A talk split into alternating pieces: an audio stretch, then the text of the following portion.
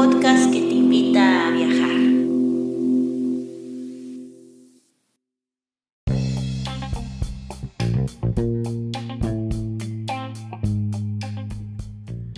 Si te gusta este podcast y vives en Noruega, no olvides hacer una donación al número VIPS 533604. Repito, 533604. Tus aportaciones ayudan mucho para continuar con este proyecto. Y si vives en otros países, puedes visitar la página de Amazon y comprar el libro Escritura Creativa, un manual práctico escrito por Guadalupe Ábalos y publicado por Norlis Publicaciones. Muchas gracias y disfruta del siguiente episodio.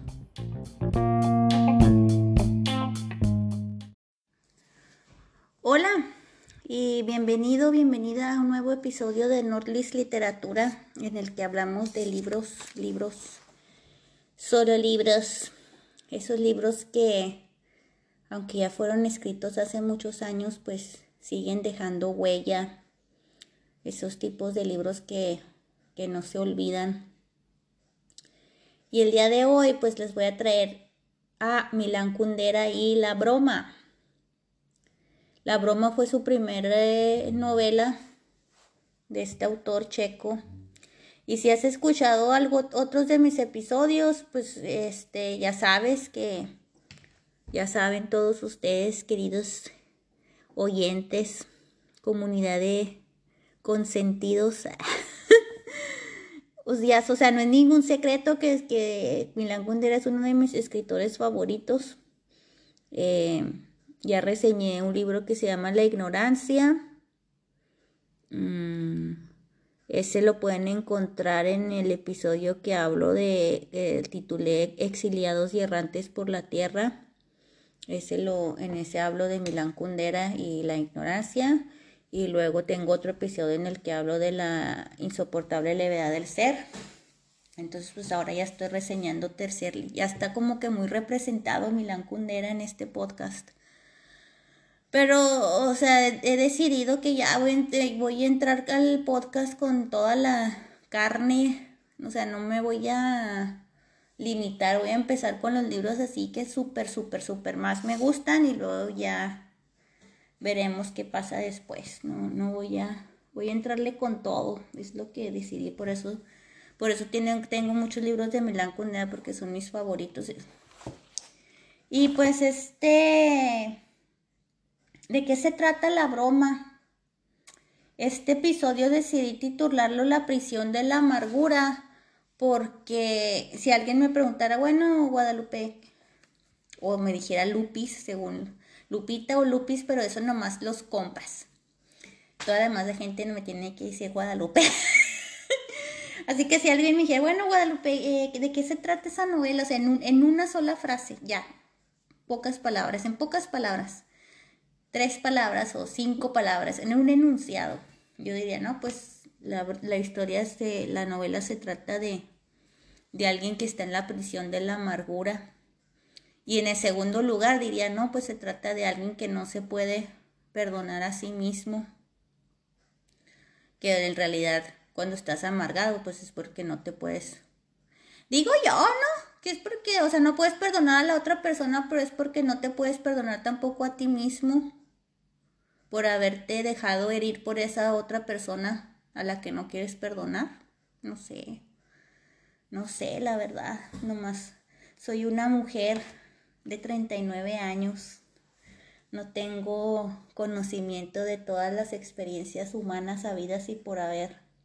Pero digo yo, eso, o sea, esa es mi teoría, ¿no? Que, que no puedes perdonar porque en realidad no te puedes perdonar a ti mismo. No sé, no sé, no sé, les digo, no sé.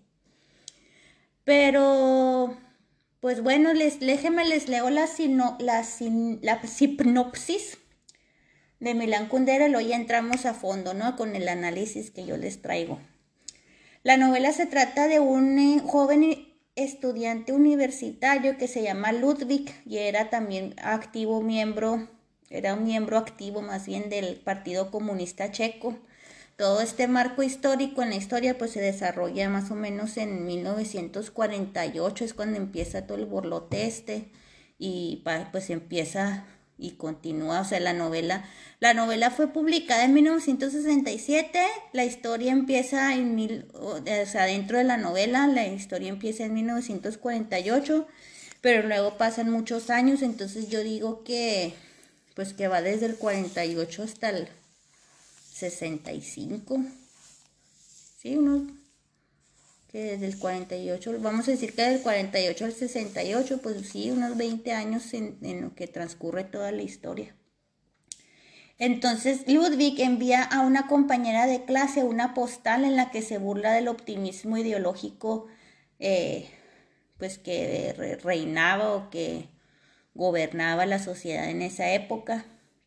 Y esa broma que hizo en la, en la postal, pues no les hace la, la, menor gracia a los dirigentes del partido y a los dirigentes universitarios.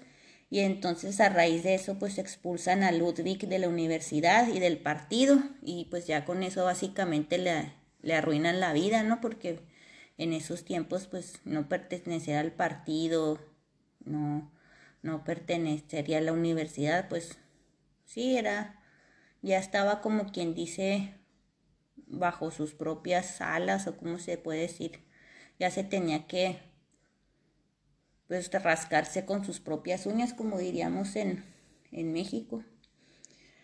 Pero pues paradójicamente al, al, caer en desgracia se abre para Ludwig un mundo aún desconocido, eh, atrapado entre dos amores, el de Lucy, tierno y desesperado, y el de Elena, apasionado y cínico, Ludwig va, sin embargo, de tropiezo en tropiezo, transformando su vida en un cúmulo de situaciones eh, grotescas y risibles. De hecho, con el paso del tiempo, la vida de Ludwig se convertirá en una enorme broma pesada, ya que no podrá culpar al destino, porque ya no puede culparse sino a sí mismo. Qué cosas. Así que pues empezamos.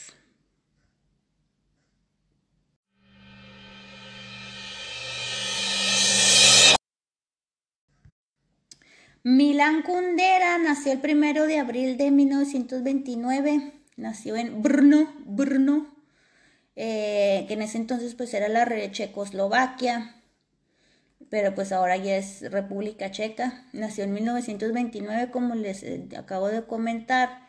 Todavía no se muere y, vive desde 1975 en Francia. Porque Milán Kundera eh, pues escribió esta la broma y tengo entendido que, o sea, no sé qué tanta parte de, esta novela, está es parte de su biografía o de su vida real, pero pues obviamente todos los escritores eh,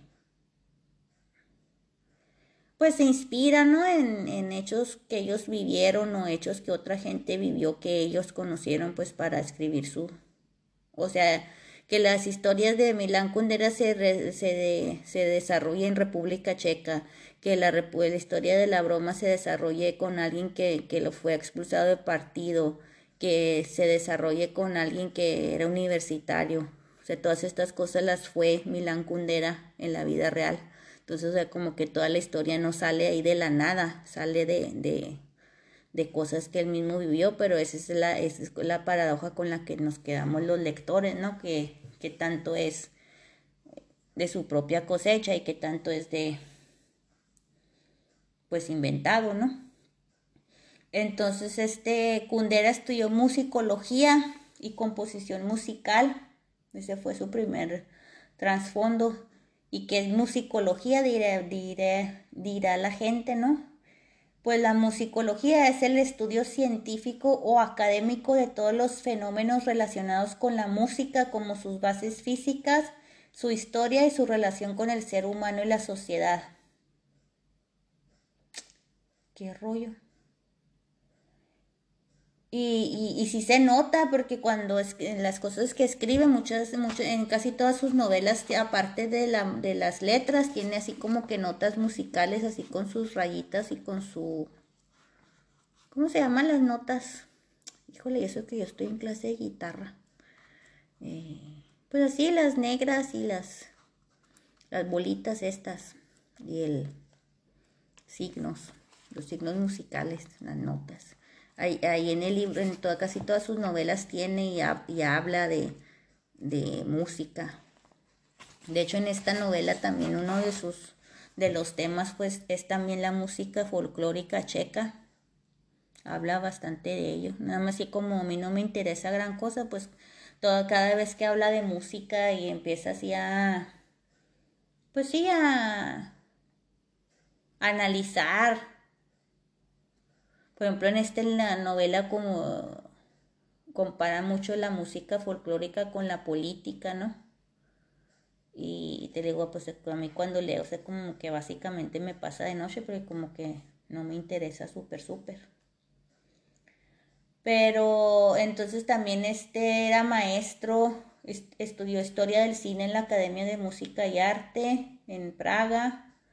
Pero pues ya después con el tiempo, no sé qué, este, se había, Milán Kundera se había afiliado al Partido Comunista, pero luego después lo expulsaron en 1950 y ahí fue cuando se armó ahí el pleito, ¿no? Entre Kundera y el, y el, y el Estado checoslovaco, ¿no? Porque ya prohibieron su libro y este, pues sí, se armó, se armó, se armó ahí un pleitillo entre, entre Kundera y el, y el gobierno, entonces ya fue cuando se tuvo que ir a Francia de exiliado y ahí es cuando comienza una nueva una nueva fase de su carrera como escritor o de su sí, pues de su obra creativa, ¿no? Porque luego ya empieza a escribir en francés con el tiempo. Y eso está muy interesante, ¿no? Que, que pues sí, yo, o ya hablé, ya hablé todo eso que estoy diciendo, ya lo hablé se puede seguir en el episodio de Exiliados y Errantes por la Tierra, ¿no? Como que se me hace muy interesante el hecho de que alguien siendo checo esté tan peleado con su país que dice ya, o sea, inclusive voy a escribir en francés, o sea, tanto así se peleó. Y luego después con el tiempo le lo invitaron a, volvieron a publicar la broma o la insoportable levedad del ser en, República Checa y lo invitaron y no fue. Y ahí quién sabe qué pretexto se inventó, pero no era, no era de que no, no pudiera ir, era de que pues no quiso. Entonces, este, la broma pues es una de sus obras más notables, junto con el libro de la risa y el olvido y la insoportable levedad del ser. Algo que también se le se le atribuye, atribuye mucho a Kundera es que dicen que tiene mucho talento para, para titular sus obras y, yo pienso que sí es cierto, o sea, porque, que, o sea, que fregó título, ¿no? El libro de la risa y el olvido, la insoportable levedad del ser, y luego creo que hay otro que se llama La historia de amores rotos o historia de amores ridículos, algo así, que se me hace bien chistoso ese nombre. Este, y tiene muchas, muchas veces le han querido dar el Nobel, pero pues nunca llega a, al, al Nobel. Pero pues mucha gente opina que, que, se lo tenía que haber dado desde hace mucho tiempo y, y pues ya no se lo dieron, pues ya tiene ahorita 92 años y ya no ha publicado, ya no ha publicado mucho que digamos, que yo, que yo sepa, no ha publicado nada últimamente. El año pasado le dieron el premio Franz Kafka, pero antes de eso ya le habían dado el premio Jerusalén, el premio austriaco de literatura europea, eh, ganó el Festival Literario Internacional de Vilénica, el premio Herder, el premio Nacional de, Literatura Checa, ah, ese es el premio que les estaba diciendo, y luego en, francés el Prix, Prix Mondial Sino de Luca. Y pues les digo, no, o sea, hay gente que opina que ya después de la insoportable levedad del ser, que así como que ya todo lo demás ya, ya no es tan bueno. Y yo también, no sé.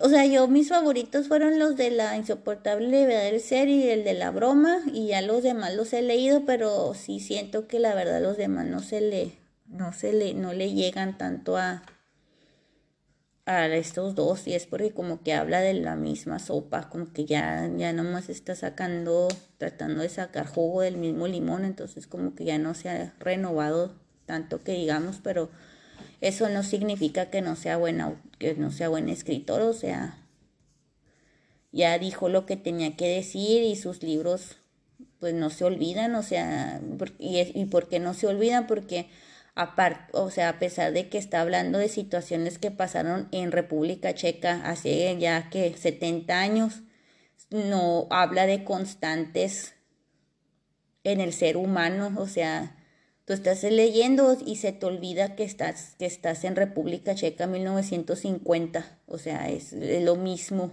es lo mismo que, que ha pasado siempre y es lo mismo que, que está pasando ahorita y es lo mismo que pasará. Entonces, pues bueno, esta es la, la, introducción a Milán Kundera, por si no sabían, no habías escuchado de él o por si no habías leído ninguna de sus obras, pues ahí está ya. Si vas a empezar con Milán Kundera, pues tienes que empezar en la insoportable levedad del cero, obviamente. Y luego ya después, ya después te vas a la broma.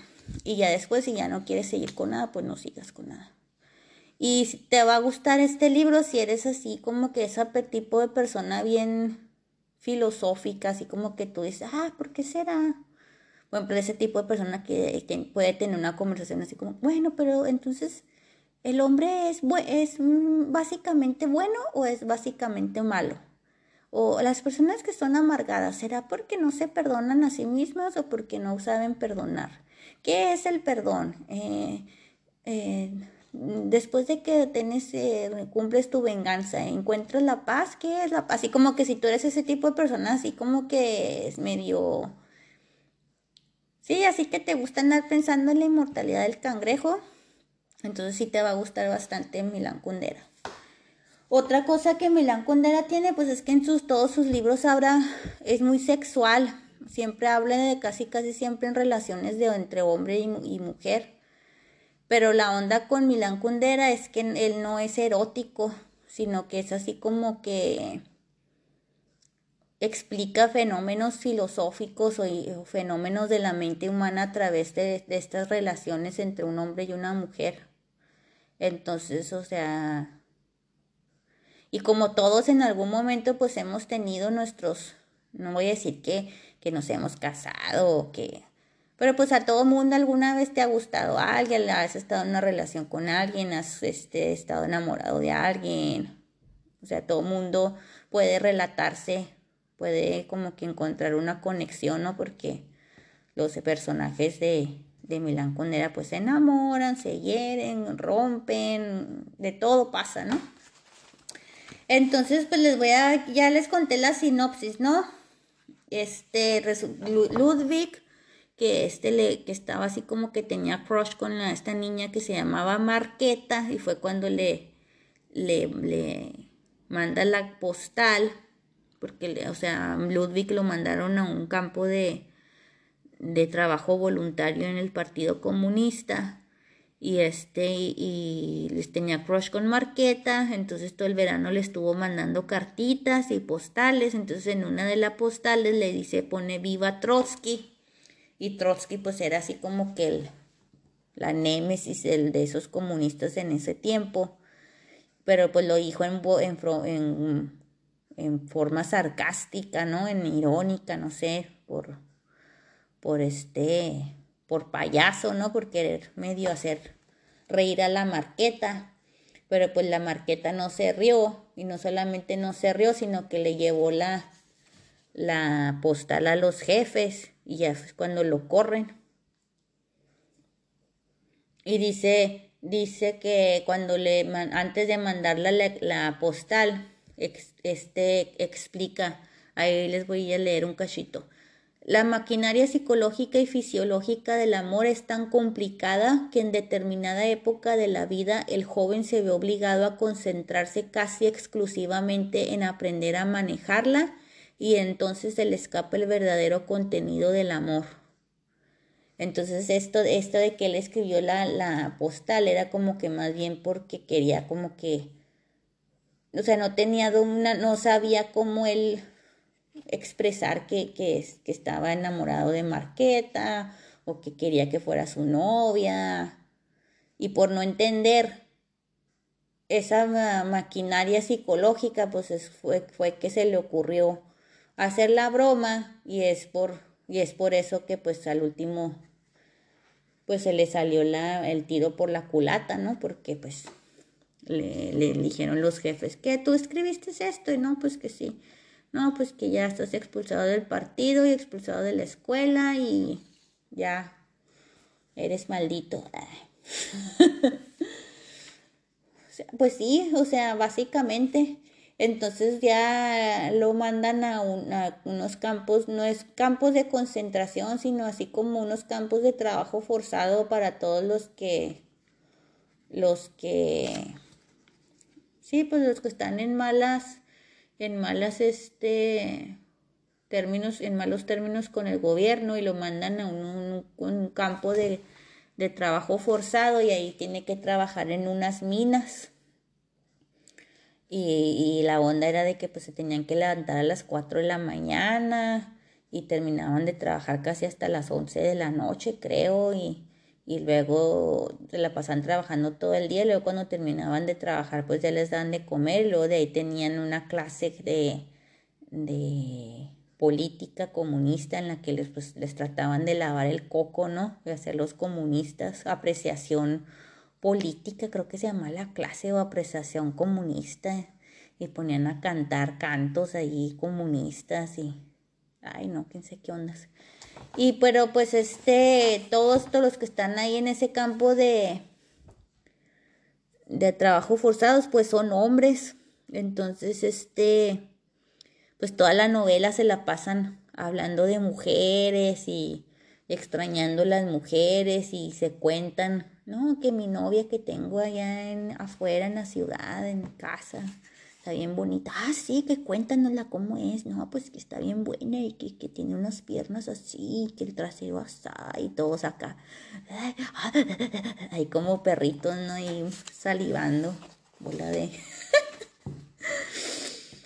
Pero pues es que eso lo hacían como para aliviar su dolor, ¿sabes? Como así como que lo pasaban bien mal, que porque les este, que si tenían la cama mal y tenía una arruguita en el catre, pues ahí les arruinaban la cama. Otra vez, cuélgala, tiéndela y que traen que traer las botas bien boleadas, bien limpias y, y que si el uniforme tenía una hilachita ahí suelta que también les hacían del se las hacían de tos. Entonces, pero pues en, en medio de todo ese sufrimiento o en medio de todo ese, no sé, vida estricta o eh, pues no se la pasaban tan mal porque pues de repente les pagaban una cantidad súper mísera. Pero entonces este, y también les daban permisos de salir esporádicos, ¿no? Una vez cada 15 días, una tarde creo que les daban así, pero pues al último sí era como si fuera casi casi un trabajo porque te digo, les, les daban ahí un salariecillo y todo mísero y, y pues no tenían gastos, o bueno, no, al menos Ludwig no tenía. Y este, y pues en uno de sus permisos fue cuando conoció a Lucy en un cine, la vio de lejos y este, y estaba así toda solilla. Y entonces, pues ya se le acercó. al caso es que pues se hicieron ahí medio amiguillos y no fue cuando se hicieron novios. Pero pues la onda con, con Ludwig es, pues, o sea, pues es que te digo, estaba chavo, o sea, no tenía 19 años o 20 y la, y la Lucy pues estaba bien, este, bien chavita también. Tenía como, dice, miren, les voy a leer otro cachito, miren. No le quité los ojos de encima. Se quedó mirando en dirección a mí, pero con la vista puesta más allá, más allá del patio, donde, separados por vallas de madera, continuaban los jardines y las cabañas de las casas del pueblo hasta arriba, donde el perfil de una cantera marrón les cerraba el paso. No puedo olvidarme nunca de aquel patio, me recuerdo de cada uno de sus detalles, me acuerdo de la cerca de alambre que lo separaba del patio contiguo. Ah, no, te digo. Sí, o sea, se, o sea, se, enamoró machín de la, de la Lucy, pues, pero no era tanto, o sea, es que la, ay, no. Es que, y es que en realidad no era Lucy, sino que era como que una idea. O sea, de cuenta que a Lucy nomás la conocía poquito, pero todo lo que se imaginó acerca de Lucy y en el pedestal en la, en la que la puso,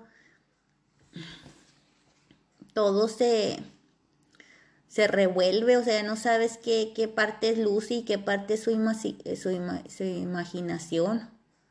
Dice, suele hablarse de amores a primera vista. Sé perfectamente que el amor tiende a ser una leyenda de sí mismo y a mitificar retrospectivamente sus comienzos. No pretendo, por eso, decir que se tratase de un amor tan repentino, pero lo que sí hubo fue una cierta clarividencia, la esencia del ser de Lucy, o para ser más preciso, la esencia de lo que luego Lucy fue para mí, la comprendí, la sentí, la vi de inmediato y enseguida Lucy me trajo a sí misma tal como se le atraen a la gente las verdades reveladas.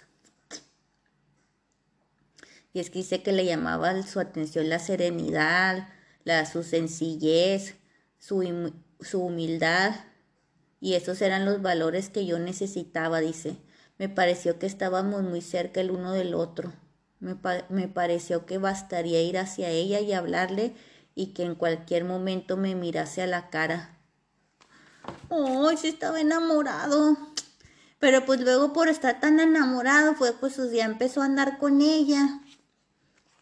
Y, y, ya, o sea, como que ya quería, o sea, es que vivían adentro de, de Ludwig, pues era como todos los hombres, ¿no? Y, y, al menos más aún los hombres jóvenes, ¿no? O sea, viven estas dos naturalezas, la naturaleza así como que vamos a llamarla entre comillas carnal, en la que un hombre pues quiere estar sexualmente con una mujer y, y, la otra naturaleza que era así como que más romántica, así de que, ay, que siento que mi alma se se funde con la tuya, bla, bla, bla, ¿no? Y, y pues eso cuando ya... Y otra cosa es que Lucy era bien tímida, entonces él le escribió un montón de cartas, pero ella no le escribía nada a él, ella nomás le daba flores. Imagínate. Entonces él, él, así como que no, pues ¿por qué me das flores? Los, los, los hombres son los que le dan flores a las mujeres, no, no al revés. Y luego que Lucy se puso así bien tristecilla y luego fue cuando Ludwig le dijo, no, no, no te creas, si me gustan tus flores. Entonces cada vez que lo iba a visitar a, la, a los trabajos forzados, pues ahí le pasaba por la valla las flores o nomás lo veía de lejos, ¿no? Pero, pero pues, o sea, te digo, nunca ha pasado gran cosa. Entonces, miren, aquí les voy a leer un, un poema que, que Ludwig le, le, le escribió, le leyó a, a, a Lucy, dice. Una espiga delgada es el cuerpo tuyo, de la que el grano cayó y no brotará, como una espiga delgada es el cuerpo tuyo. Una madeja de seda es el cuerpo tuyo, por el ansia dibujando hasta la arruga última, como una madeja de cera es el cuerpo tuyo.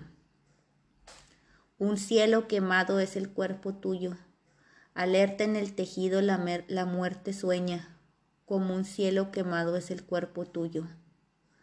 Más que callado es el cuerpo tuyo, su llanto hace a mis párpados temblar. Qué callado es el cuerpo tuyo. Palabras que llegáis tarde no os creo, yo creo en el silencio. Antes que la belleza está, antes que todo, la ceremonia de la comprensión. Y pues que dice que Ludwig al leerle este, este, este poema a, Lucy, pues que estaba llorando ahí de... Dice, ¿qué es lo que la hizo llorar? ¿El sentido de aquellos versos? ¿O más bien la indefinible tristeza que se desprendía de la melodía de las palabras y del colorido de mi voz? ¿O quizá la exaltaba la solemne ininteligibilidad inteligibilidad. Ay, no sé, no sé leer. Y las emociones, y la emocionaba hasta hacerla llorar esa exaltación. O sencillamente los versos hicieron que abriese alguna compuerta secreta dentro de ella y la carga acumulada se precipitó hacia afuera. No lo sé. Lucy se abrazaba a mi cuello como un niño, apretaba su cabeza contra el paño sudado del uniforme verde que me cubría el pecho y lloraba, lloraba lloraba. Y pues terminó bien triste esa historia de Lucy y Ludwig, porque pues ya eran, novio, eran novios, pero pues Ludwig ya quería, pues ya quería la prueba de amor, ¿no? Y pues la Lucy no se la daba. Entonces todo culminó en el, en el día que pues se quedaron de ver. Ludwig le, le dio ahí un dinero al guardia para que el guardia se hiciera loco y les prestara eh, los dejara estar media hora o dos horas. dijo, nomás tanto tiempo vas a poder estar aquí en la casa de los, del guardia o de, los guardias. Era así como que un cuartel, algo así, ¿no? Dijo, me voy a ir a dar una vuelta y ya cuando regrese ya voy a hacer que... Me voy a hacer el loco y ya cuando regrese ya tú no tienes que estar aquí. Y a cambio de eso, pues Ludwig le dio un dinero. Y eh, pues tenía ahí como que un catre o una cama, estaba así todo bien sencillito, ¿no? Pero pues estamos hablando de Checoslovaquia en 1950, ¿no? Y pues ya llegó la Lucy a la cita esta. Y entonces ya cuando Ludwig le dijo, no, pues, ay, lo para esto, pues Ludwig casi, casi, pues básicamente arriesgó su vida para llegar a ese cuartel, ¿no? Porque pues se tuvo que escapar del, del campamento no era muy lejos, pero, pero sí se tuvo que escapar en, sin, sin permiso, ¿no? Entonces ya había, ya había llegado, ya había arriesgado todo. Y ya cuando llegó, y también la Lucy ya lo estaba esperando ahí, pero pues ya a la hora de la hora pues no se armó nada porque Lucy no se quiso acostar con él.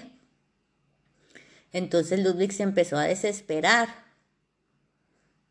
Y este pues ya fue cuando le empezó a gritar y le dijo, ¿por qué no te acuestas conmigo? Y que yo te amo y que te pasa y qué hace como se, eso se terminó gacho porque pues ya entonces Lucy se puso a llorar y se salió corriendo y ya jamás, never, ever la volvió a ver. Le escribió miles de cartas y postales pidiéndole perdón y ella nunca le contestó. Luego salió de la salió del, eventualmente pues salió ahí de los trabajos forzados en las minas, creo que duró la condena dos años. Y salió y pues la buscó en la ciudad, la buscó en el internado, la buscó por todos lados y nunca jamás la volvió a ver. Entonces es cuando se convierte toda esta historia en pues en una historia triste, ¿no? Pues, pues, porque ya entonces lo que pasa con, con Ludwig es como que ya Lucy se convierte como en una leyenda, en una musa, en una idea. Como que ya para él es el amor de su vida. Y ya de, a partir de ahí pues ya no puede, ya no puede estar en una relación con nadie. Y además les voy a leer otro cachito, mira, dice. ¿Cuántas veces en los últimos años me echaron en cara las más distintas mujeres que soy un engreído? Es una tontería, no tengo nada de engreído, pero para decir verdad, a mí mismo me entristece no haber sido capaz, desde la época de mi verdadera madurez, de encontrar una auténtica relación con una mujer, no haber estado, como suele decirse, enamorado de ninguna mujer. No estoy seguro de conocer los motivos de este fracaso mío. No sé si residen en efectos innatos de mi corazón o si residen más bien en mi biografía. No quiero ser patético, pero es así.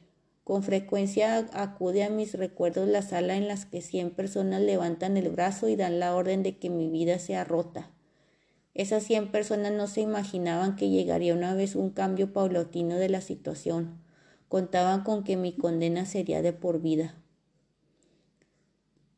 Y eso es lo que, o sea, dice, es lo que dice, o sea, que, que, que ese es ahí donde se revuelve el trauma con, con la persona, ¿no? Porque así como votaron los del partido para expulsarlo, él cada vez que conoce a alguien nuevo en su mente lo somete a esa prueba. Y la prueba es, tú hubiera votado para en contra mía para expulsarme del partido si esa persona hubiera estado en esa situación. Y luego siempre llega a la conclusión con que sí, esa persona lo hubiera, sea hombre o sea mujer, sea amigo, sea novio, sea, mm, digo, novia o sea lo que sea, en la, en la mente de Ludwig todos son potentes traidores porque dice, no, pues a la, a la hora de la hora todo el mundo se va primero a defender a sí mismo. Nadie, nadie va a decir, ah, este no, nadie se va a atrever en, ir en contra de la corriente para, para defender a Ludwig. Pero pues es la, es, es, así es como funciona el mundo. Entonces, pero pues Ludwig como que les digo, no puede, no puede superar eso, que, que, que la gente no, no lo haya tratado bien o que lo hayan traicionado o que, que lo hayan expulsado entonces del partido, que Lucy no haya querido estar con él. Entonces pues pasan los años y, y Ludwig no puede superar esto, ¿no? Entonces se entera, después de muchos años, se entera del, de, de la vida de uno de los que lo mandó al, al campo de concentración que se llamaba Yamanek o algo así. Entonces este hombre, Yareb o Yamaré, quién sabe cómo estaba casado, está casado con Elena. Y entonces cuando la primera vez que, que Ludwig ve a Elena, lo primero que, o sea, él era medio coquetillo, ¿no? Entonces dice, no, pues Elena la verdad pues ya estaba así como que cuarentona, ya estaba así medio, medio gordis, medio...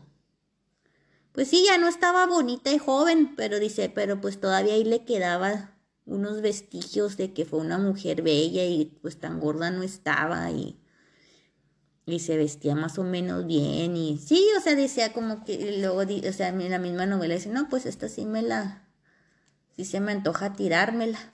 Lo dijo con más feas palabras, pero me voy a autocensurar. Entonces, este, cuando, y, y, pero luego, cuando se da cuenta que es esposa de, de su enemigo, del que odia porque lo mandó a, al, a los campos forzados, a los, al trabajo forzado, es cuando más se puede decir que entre más es cuando es cuando como que se le hace mucho más guapa o, o la, le atrae más sexualmente porque dijo, ay, sí se me antoja cogerme a la, a la esposa de mi enemigo, pero no tanto porque me guste ella, sino que porque quiero mm, arruinarle la vida a mi, a mi enemigo, o quiero pues sí, así como que vengarme, ¿no? Entonces este fue cuando ya ahora sí ya le empieza a tirar, a tirarle el perro a la Elena y la Elena que pues es cuarentona, igual que uno. Pues entonces ella dice, ay, qué padre que un hombre me voltee a ver y que me desee y que mi marido ya no me pela. por eso les digo que es que son las mismas historias, es la misma historia que se repite vez tras vez. Entonces así dice la, la Elena, dice, ay, qué chido que me voltee a ver y que, ay, qué chido que esté, que, que me pretenda, que me desee, que yo ya con mi marido no me llevo, que bla, bla, bla. Y pues, poíncatela, ¿no? Este, pues se acuesta con la, con la Elena, pero les digo, era nomás por vengarse.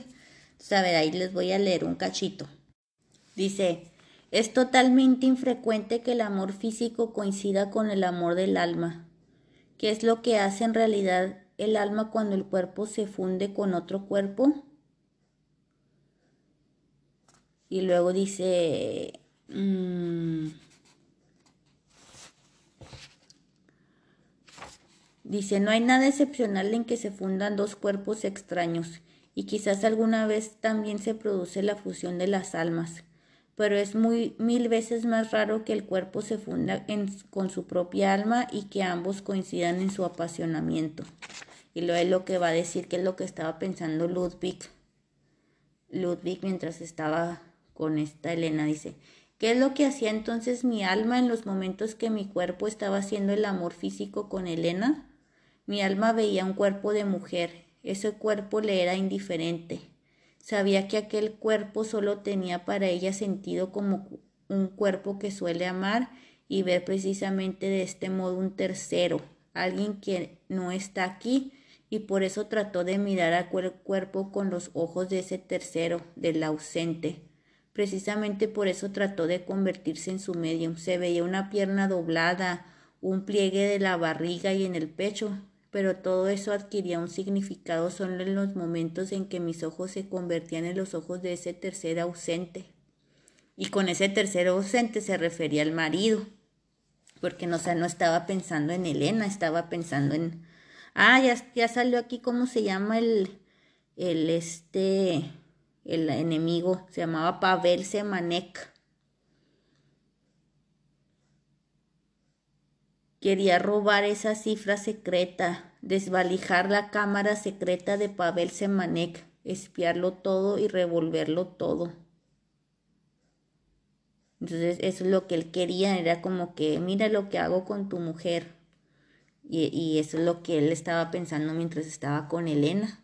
Pero pues al último resulta que todo se convierte en una broma porque resulta que Elena ya para esos entonces estaba separado de Pavel y que a Pavel le valía super mil cuernos, o sea, le valía totalmente X lo que, lo que Elena hacía porque pues ya estaban, ya su matrimonio, no sé si estaban separados oficialmente o si vivían juntos, pero cada quien su vida aparte.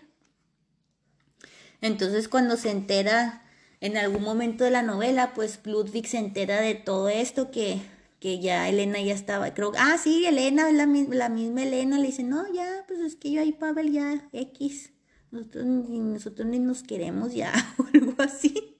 Y es cuando Ludwig pues así como que se desilusiona bien gacho porque híjole, pues toda la venganza que orquesтрé para acostarme con esta y vengarme de Pavel y nada que pues al último todo, o sea, como que la vida le volvió a jugar otra broma pero pues ya para estos entonces, para estas alturas del partido, pues ya no se, ya no puede, ya no puede culpar a la vida o ya no puede culpar al, al, al partido, ya no puede culpar al gobierno, ya, o sea, ya, el, ya es lo que dice la sinopsis de, de la novela, o sea, ya, ya las tragedias en las que, que, les, que le toca vivir, pues es más bien porque él mismo se las busca, porque en lugar de superar, porque luego esta novela les, la, la hablan cuatro personas, entonces hay dos compañeros de, de, Ludwig que hablan en la novela o que tienen su, su capítulo en la que ellos son la voz narrativa.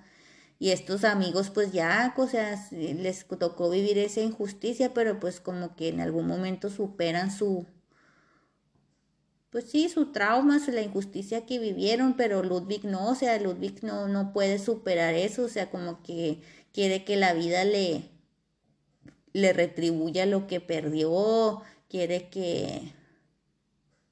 O sea, no, ni siquiera él, ni él sabe, ni yo sé, ni nadie sabe qué es lo que, o sea, qué es lo que quiere Ludwig de la vida. El único que, lo único que entendemos que es que a Ludwig le gusta revolcarse en el lodo de la autolástima, en el lodo de pobrecito yo y me quiero vengar, me deben. Entonces aquí hay una parte en la que uno de los compañeros, a ver cómo se llamaba, Kotska o Kotska, Kotska, Kotska es uno de los que estuvo con Ludwig en el campo de concentración o el campo de trabajos forzados. Dice, le dice Kotska a, a Ludwig, em, empiezo a leer. El hombre puede perdonarle a otro hombre solo porque se apoya en el perdón de Dios. Usted, Ludwig, que no cree en Dios, tampoco sabe perdonar. Se sigue acordando de aquella reunión plenaria en la que todos por unanimidad levantaron la mano contra usted y estuvieron de acuerdo en que se destruyera su vida. Usted no se lo ha perdonado, no solo a ellos como personas individuales. Eran cerca de cien y esa ya es una cantidad que se puede convertir en un pequeño modelo de la humanidad. Usted no se lo ha perdonado nunca a la humanidad. Usted desde aquel momento no confía en ella y siente hacia ella rencor. Yo le comprendo, pero eso no me impide que tal tipo de rencor hacia la gente sea horrible y pecaminoso. Se ha convertido en su maldición, Ludwig, porque vivir en un mundo en donde no se le perdona nada a nadie donde nadie puede redimirse, es lo mismo que vivir en el infierno. Usted vive en el infierno, Ludwig, y yo lo compadezco. Final de la final de la cita. Y sí, o sea, o sea, esto que acabo de leer es básicamente como que la, la crema nata de la novela, ¿no? O sea, de que le pasó esto a Ludwig y ya no puede perdonar. Y a partir de que no puede perdonar, pues ya, ya este, ya se arruina el solito la vida. Pero pues él, él se dice a sí mismo, no, no me la arruinaron, no me la arruiné yo, sino que me la arruinaron los demás. Entonces, pues sí, al último, como les cuento, al último se terminó todo la, el, el, show en una, en una broma como quien dice pesada del destino, porque pues cuando por fin decide que se va a acostar con Elena para vengarse del, del Pavel, pues resultaba que la Elena ya ni siquiera estaba con él. Entonces cuando ya pues sí, ya se enoja bien machín Ludwig y anda ahí en el pueblo ahí caminando, este, todo enojadillo. Y se termina la historia en la que pues se, se encuentra un Alkotska o a no sé quién amigo y luego se van a, se van a, a tocar en un bar unas este porque era les digo que también habla mucho de música entonces este Ludwig creo que lo invitan a tocar y luego ahí donde cuando empiezan a tocar, pues quién sabe qué borlote pasa con un este, uno de los músicos le da el, le da, le da un ataque cardíaco y ya se termina todo en, en, en este, no sé si se murió o si no, no se termina nomás en el que ya están en el hospital o en el, este, le dio como un infarto al, amigo. Dice, se terminó aquí, ya, es lo último que les voy a leer. Nos quedamos alrededor de él unos diez minutos, luego apareció el segundo violinista, nos hizo una seña, nosotros ayudamos a Yaroslava a levantarse y sosteniéndolo lo condujimos a través de una masa ruidosa de adolescentes hasta la calle, donde esperaba con las luces encendidas el coche blanco del servicio de ambulancias se terminó de escribir el 5 de diciembre de 1965. Sí, o sea, ya cuando le salió el tiro por la culata es cuando ya se encuentra a los amigos y se va a tocar con ellos y luego ahí mientras están tocando le da un infarto a Yaroslav, que también era pues amigo de, de Ludwig. Y ya, o sea, como que se termina sin, sin final, ¿no? Y pues nos deja reflexionando. Dice, esta novela a un tiempo implacable y nostálgica no solo son objeto de, de indigación la historia, el amor la y la juventud, sino también el hombre mismo, los hombres. Así que pues eso es todo, mis queridos, ahí va a decir lectores, eh, oyentes. Una historia triste cuando la gente no, les digo, cuando la gente está en esa prisión de la amargura es cuando, pues sí, se pone todo muy, muy gacho. Nos enseña poesía. O sea, con lo que me quedo es pues en eso de que no, de que se confirma una vez más, ¿no? Que el hombre tiene capacidad de de perdonar y capacidad de decidir qué es lo que quiere hacer con su vida y en el caso pues de Ludwig no quiso perdonar y quiso y quiso este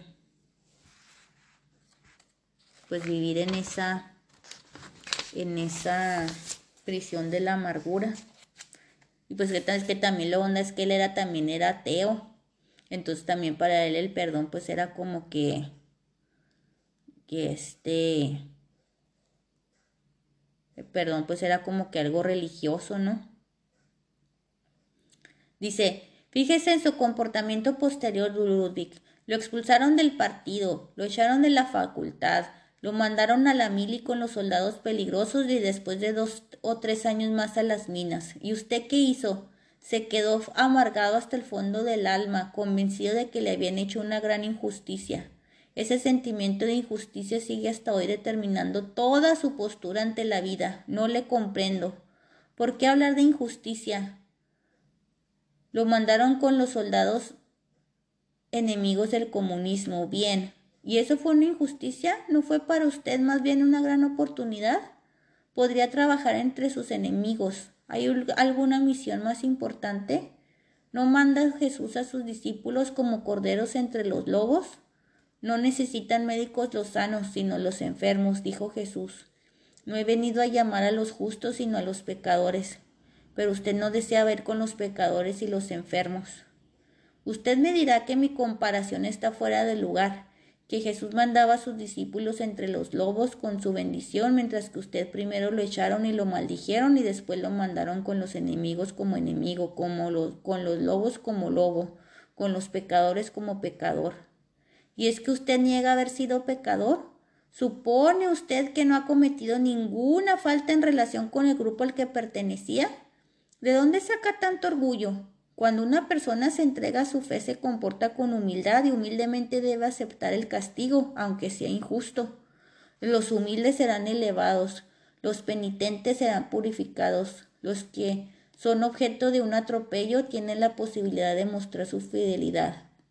Si usted se enemistó con el grupo al que pertenecía solamente porque la carga puesta sobre sus espaldas era demasiado pesada, entonces es que su fe era débil y no fue capaz de superar la prueba a la que fue sometido. Sí, esto le dice, esto le dice los, los otros de que era que, que, que ellos ya habían superado todo este trauma desde hace mil años. Dice, fíjese en lo que hay en el fondo de su alma la motivación profunda de sus buenas acciones no es el amor, sino el odio. Odio a los que le hicieron daño, a los que aquella sale levantaron la mano contra usted. Su alma no conoce a Dios y por eso conoce el perdón. Usted quiere vengarse. Identifica a los que una vez le hicieron daño a usted con los que le hacen daño a otros y se venga por ellos.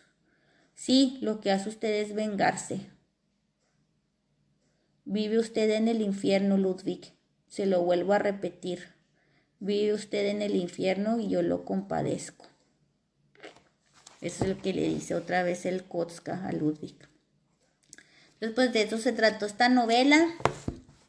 Eh, pues nos deja reflexionando acerca de, de muchas cosas. De que si aquellas veces que, que alguien nos hace daño, pues nosotros que, que somos para no perdonar porque pues a nosotros también Dios y otra gente nos ha perdonado nuestras faltas, digo yo. Pero pues cada quien saque su propia conclusión, lean esta novela si es que les gusta y les llama la atención. Eh, escríbanme sus comentarios en Instagram, estoy como Guadalupe-Ábalos y también estoy como Nordlis Literatura. Pónganme ahí sus likes sus likes. Este, y pues ahí mándenme un mensajito si les gustó o no les gustó. Nos vemos hasta la próxima. No sé qué libro voy a reseñar. Ahorita ando leyendo Hambre de Knut Hamsun, pero no les prometo nada. Así que pues el próximo libro será una sorpresilla que ni yo, ni yo sé cuál va a ser. Pero bueno, nos vemos en 15 días y gracias por escucharme. Hasta la próxima. Bye.